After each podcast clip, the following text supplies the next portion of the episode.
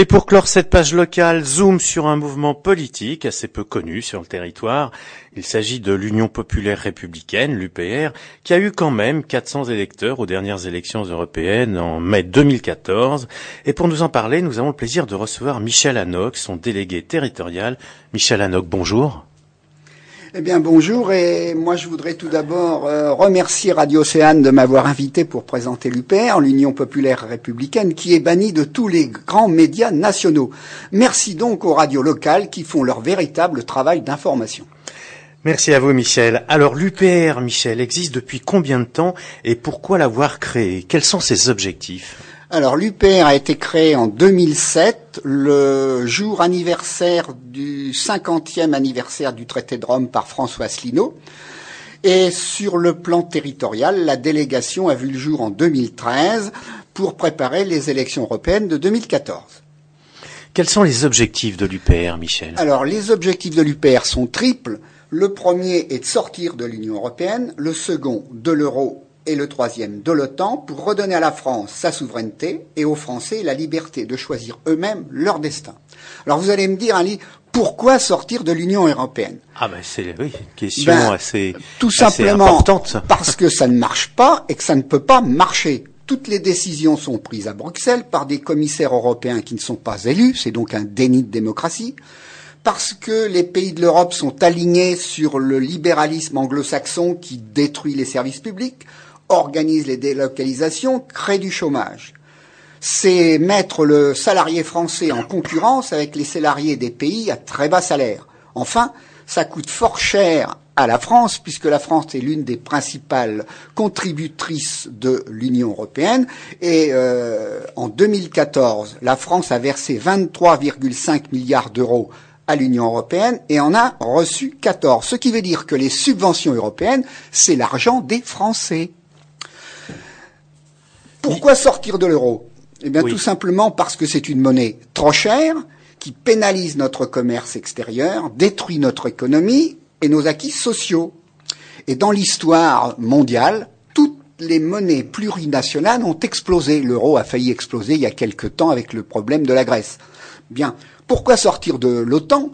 Bien parce qu'on est entraîné dans des guerres illégitimes et illégales à l'extérieur de notre pays. Je citerai l'Afghanistan, je citerai la Libye, je citerai la Syrie, et tout ça sous la conduite des États-Unis.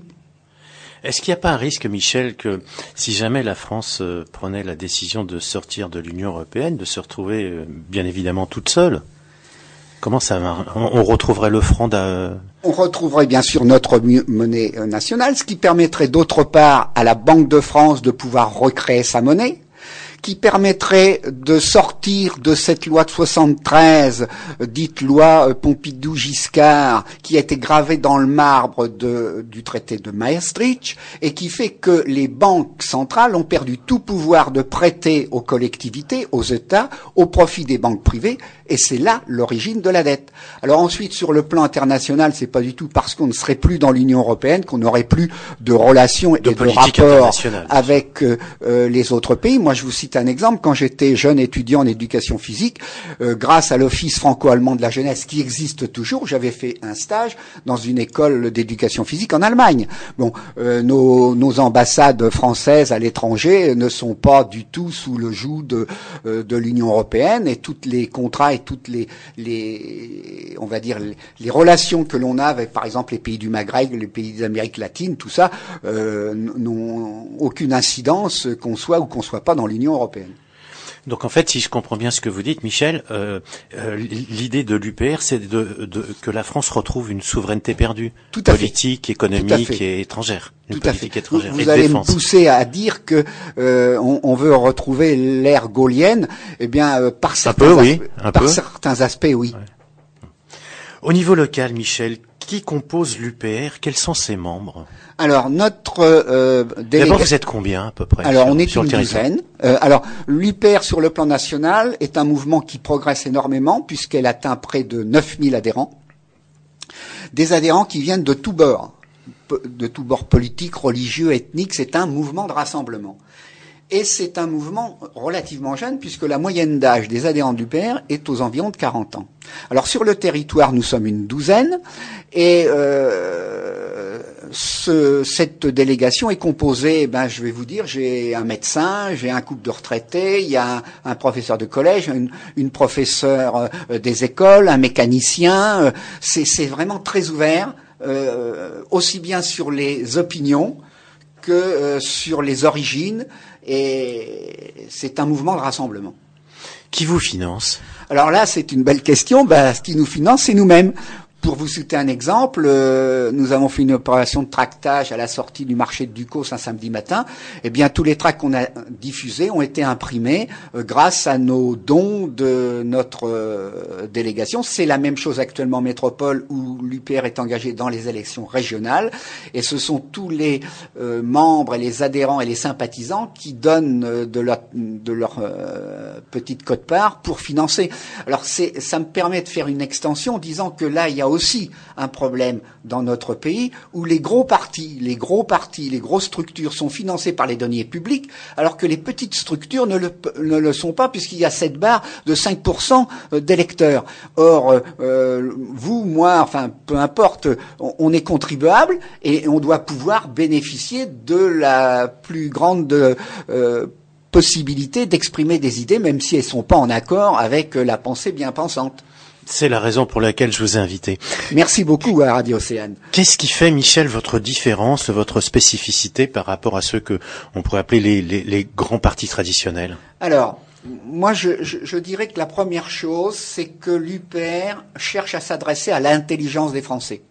Et que l'UPR est un mouvement de rassemblement qui n'est ni à droite ni à gauche, ni au centre. D'ailleurs, le ministère de l'Intérieur l'a classé euh, dans les divers.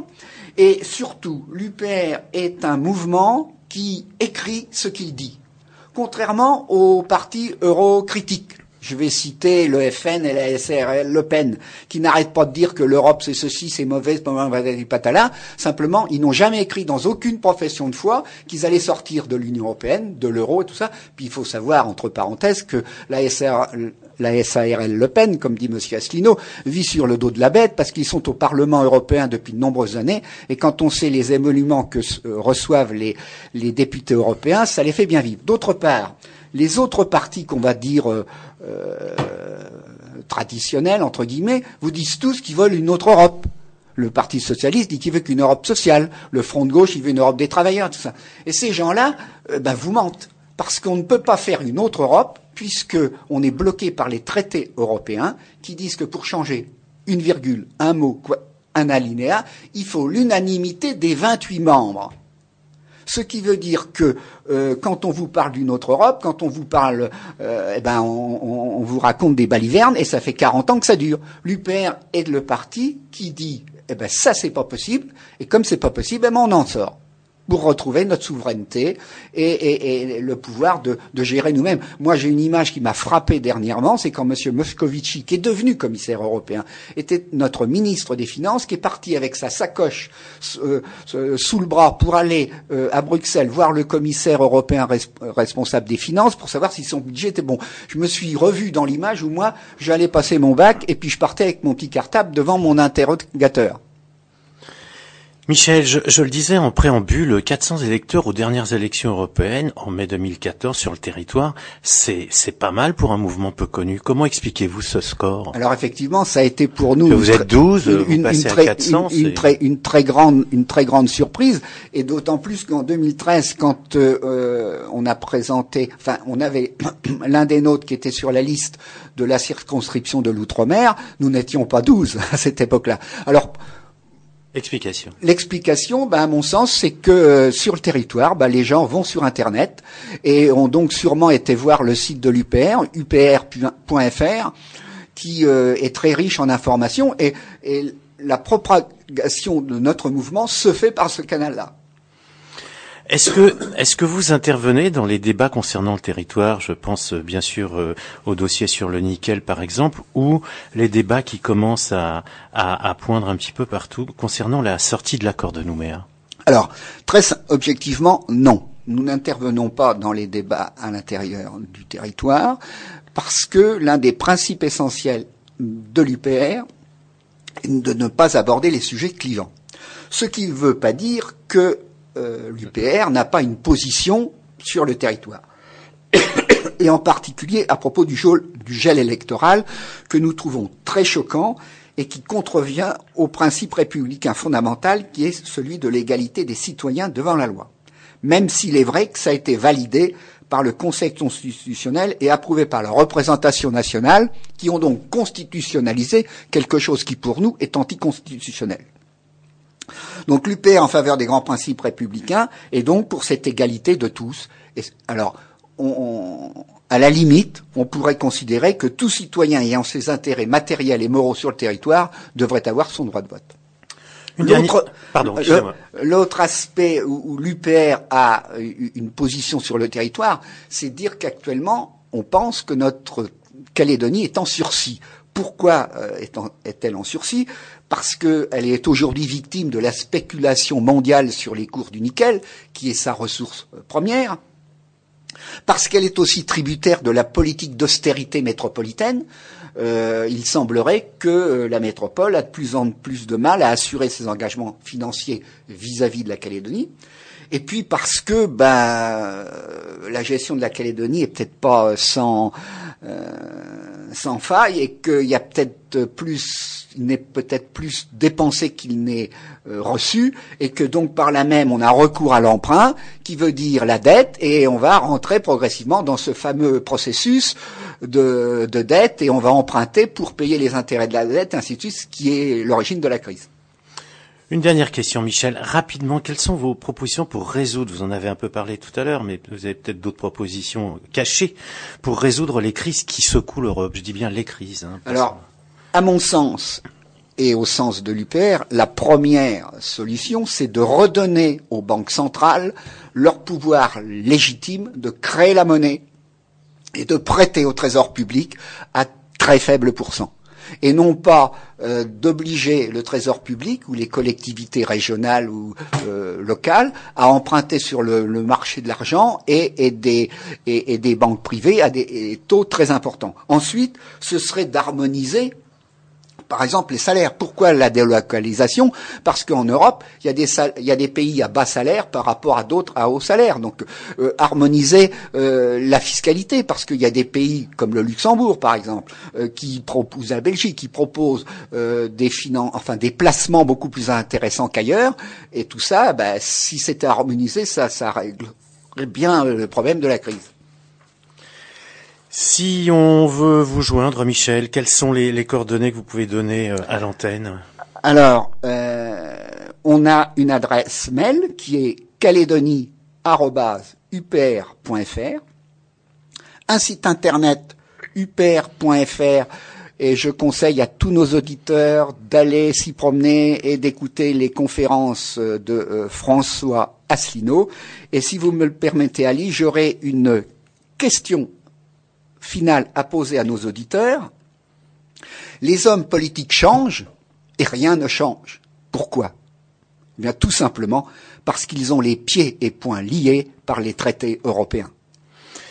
Michel Hanoc, merci. Je rappelle que vous êtes le délégué territorial de l'Union populaire euh, républicaine, l'UPR, et que bien sûr vous avez micro ouvert à Radio Océane.